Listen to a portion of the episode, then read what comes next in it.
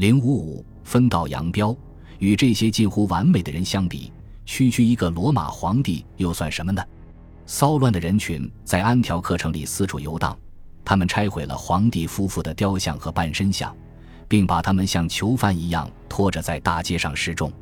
这些消息让君士坦丁堡的主人如坐针毡，尤其是在迪奥多西的原配去世后刚刚再婚的当口，这些人一定要付出代价。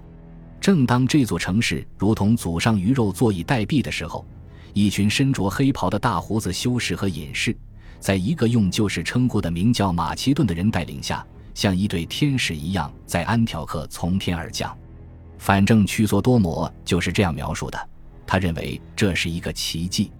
修士们和他的一致恳求，总算得到了宽恕，因为皇帝仅下令处死了十一个领头的犯人。在这种近乎狂热的气氛下，屈索多摩在《博犹太人》中发布了他著名的八条论纲。这篇条理清楚。辞藻华丽的檄文，通过文字将犹太人彻底妖魔化。他把他们描绘为魔鬼制造的怪物，而他们的会堂就是魔鬼的巢穴。这本书造成的效果立竿见影，且又持久绵长，因为屈索多摩本人正是作为一位出色的修辞学家而名噪一时，并且他曾一度师从著名的异教徒利巴努斯，同时。他也被认为是一个无可挑剔的圣徒。当时，一个自我苦修者威胁屈索多摩，如果他继续如此行事，就杀死他。于是，他不得不又回到了安条克。当然，那里还有一项重要的工作在等着他。最急迫的使命是把基督徒和犹太人分离开来，一劳永逸地分离开来。他们已经在安条克城里和周边一起生活了很多年。即使不是一直和睦相处，但也没有多大的仇恨。自从公元前三百年马其顿的色流古王朝建立安条克城以来，犹太人就一直住在这里。他们最初很可能是帝国的雇佣兵，并且像在埃及一样，他们也因此而分得了土地。在反抗神选者安条克四世的起义中，哈斯蒙尼人曾卷入了塞琉古王朝的内战之中。并一度派出一支数千人的军队去讨伐安条克四世的竞争对手胜利者德米特里，他们的回报则是在城里获得了一块属于自己的领地，一个自治的公民团体。他们与耶路撒冷和犹地亚的关系也十分密切。当这座城市落入大西律之手后，随即被列入他一长串待建工程的名单之中。一条装饰精美、柱廊式。带拱顶的沿着南北主干道的步行街就是西律的杰作。这座城市已经出现了许多异邦神庙和一座圆形露天竞技场，并且罗马人为了举行战车比赛和决斗士竞技，建造了一座宏伟的赛马场。在最大的剧场中增加了一个带有柱廊的舞台，同时还建造了一些不可或缺的浴室。种种迹象表明，犹太人和他们的非犹太邻居一样。正在享受着安逸的都市生活，他们的生活方式是如此奢华，以至于吸引了大量富有的外来移民，有的甚至来自巴比伦王国。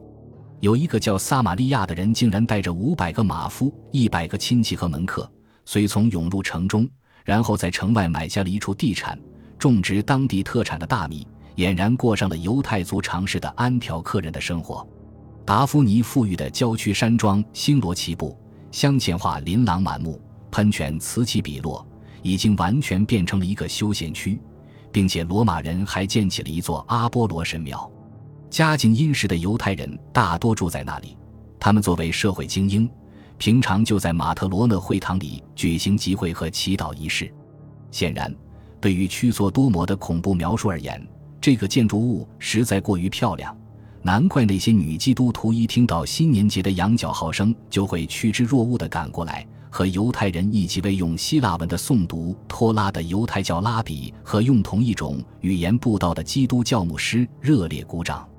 如此离经叛道，实在令人震惊。然而，更多的犹太人并没能过上达夫尼那样的生活，他们的生活区是城里东南部的克拉特恩。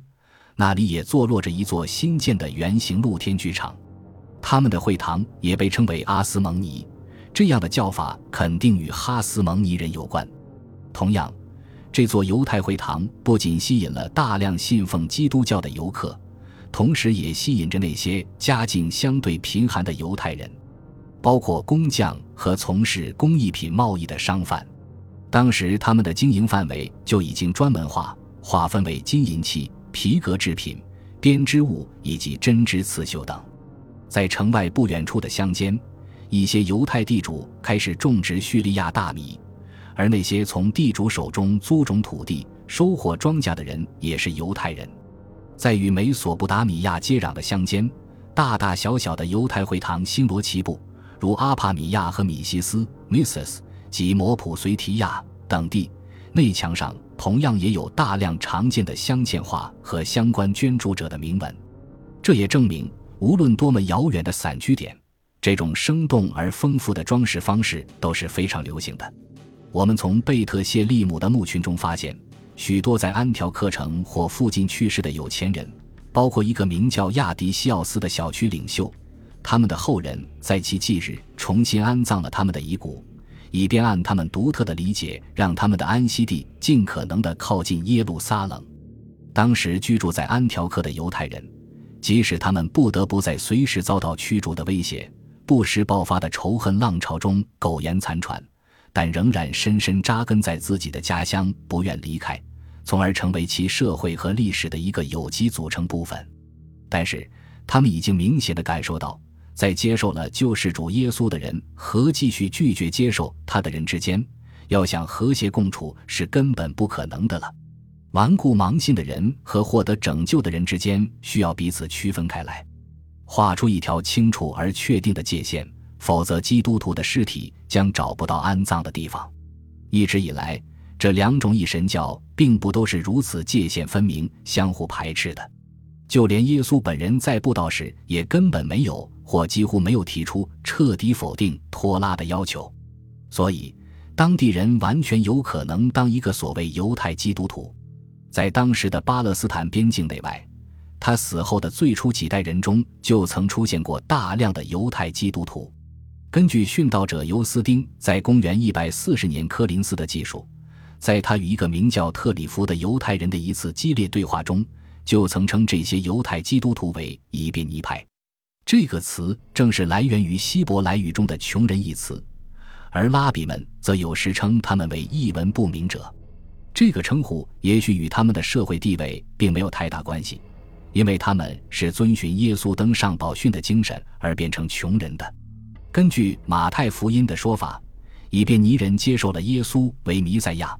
但他却是以希伯来圣经预言的人的形象出现的。他是驾着天国的祥云降临的人子，但以李叔见受的意象中描述他的头发像纯净的羊毛，从而许诺他的权柄和荣耀。永不败坏，这就是以便尼人耶稣变得人性化，有实实在在的人身，是约瑟和玛利亚结合所生，而绝对不是真女自孕所生。他们拒绝接受所有关于他具有神性的说法。对任何一个犹太人来说，基督和上帝共存的说法都是一种彻头彻尾的亵渎，因为这违背了他们在释马篇中每天都在重申的唯一性的终极真理。不过，他们接受了人身弥赛亚复活的事实，因为这种说法并不比圣经里描述的许多奇迹更令人难以置信。尽管关于耶稣的死难消除了人类的所有罪孽的说法已经超出了奇迹的范围，至于与萨拉米的伊皮法尼斯有关的一些以便尼派习俗，有许多也的确与我们所了解的库姆兰社团当时的情况非常吻合。他们都精心制作天使的雕像。他们都坚决抵制神殿固有的权威性，他们都过分热衷于洗浴和清洁，除了一个重要的例外，以便尼派坚决反对托拉中有关动物生计的规定，因为他们是严格的素食主义者。但他们都恪守托拉中其他所有的要求：斋戒日和重要节期、饮食律法以及安息日。据说，一人雅各布，耶稣的兄弟，耶路撒冷教会的创始人。出于招募以便尼派加入教会的迫切需要，曾要求他们立即并且彻底放弃托拉律法，并以此作为加入基督教会的条件。彼得的第一项使命针对的就是行过割礼的人，他与雅各布也持有同样的观点。很可能当时这些新入会的人虽然相信耶稣就是弥赛亚，但却仍然继续奉行犹太人的礼仪，可他们依然被基督教会所接纳。然而，对于基督教神学的真正创立者和推行者的保罗而言，这还远远不够。他采取了另一种更激烈、更强硬的政策，从而最终使犹太人不可能既去基督教堂又去犹太会堂参加宗教活动。雅各布和彼得身上的犹太性使他们更倾向于用一种犹太教的形式来表现对耶稣的崇拜。他们借用希伯来经文中的预言，进一步强化而不是放弃拖拉。虽然在一些重要方面，保罗也认为基督教并不意味着完全抛弃犹太教，而是其预言的最终实现。但保罗为了迎合他的弥赛亚诺言，对圣经进行了错误的解读。保罗认为亚伯拉罕与上帝立的约是属于所有人类的，并且如《创世纪》中所说，他本人作为族长是诸民族的父。他信任上帝，甚至把自己的儿子捆起来献燔祭，如此等等。保罗认为，圣经曾宣称其本身或摩西律法终将被新约及新的信仰所取代。保罗把摩西律法比作学校里的老师，我们当然需要老师。但他们的教义却让人们远离了信仰的启示，这样的律法显然有点过时了。本集播放完毕，感谢您的收听，喜欢请订阅加关注，主页有更多精彩内容。